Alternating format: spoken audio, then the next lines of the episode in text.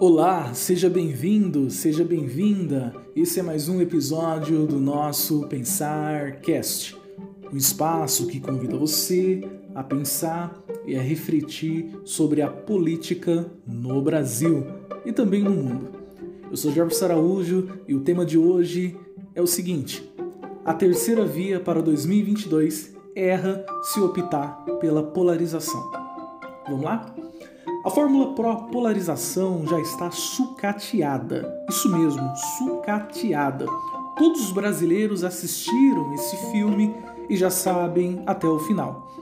Mas hoje eu vou contar para todos vocês um pequeno spoiler desta terrível atração que infelizmente conhecemos bem, chamada República do Brasil. Enfim, começo com dois personagens, Uns consideram vilões, outros mocinhos, e alguns veem até como uma espécie de pipiu e frajola, flafru, enfim. Típico de desenho animado ou típico de torcidas rivais de time de futebol. Com aquele lema antigo do nós contra eles. Para esses personagens, a regra do jogo é clara incoerente, vergonhosa, visível até em olhos nus.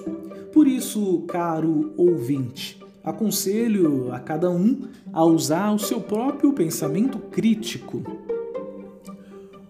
Uma ponta está um personagem com acusações de corrupções e até condenações feitas por diferentes esferas judiciais, mas anulada por deuses da razão que você conhece muito bem. Quem são?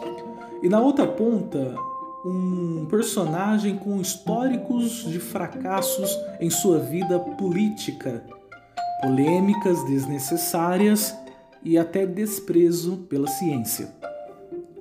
A candidata ou candidato que escolher entre a coerência e polarização erra se optar pela segunda opção, abrindo um espaço gigante de ausência de debate.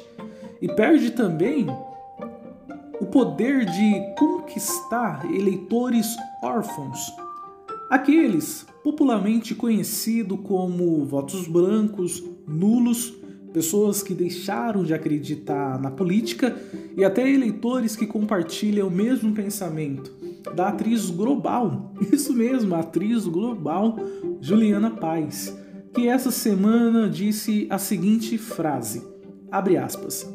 Ideias arrogantes de extrema direita e nem com os delírios comunista da extrema esquerda. Fecha aspas.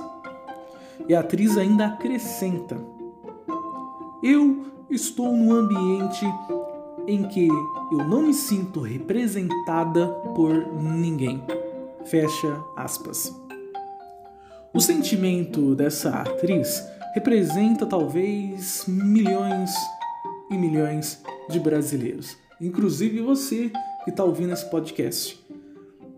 Pessoas assim como é, os americanos na área, na era Trump versus democrata, lembra disso? A polarização americana, mas o Joe Biden usou uma simples e eficaz fórmulas em não cair em provocações, evitar polêmicas, falar de problemas reais e soluções. Com isso, foi eleito com milhões de votos em 2020. Você gostando dele ou não, isso é um fato. Ouvir é fundamental na democracia mas parece que as opções de terceira via que nós é, temos aí no mercado disponível, as opções que nós temos aí na vitrine, infelizmente são escassas, é, infelizmente vai ao oposto daquilo que deveria ser, que é contramão da polarização. Torno a repetir: ouvir é fundamental na democracia, principalmente seus eleitores ou futuros eleitores, porque essa é a principal regra do jogo. Eu sou Jefferson Araújo e convidei você a pensar e a refletir sobre a política no Brasil. Eu agradeço você que ficou até agora me ouvindo para ouvir meus outros podcasts.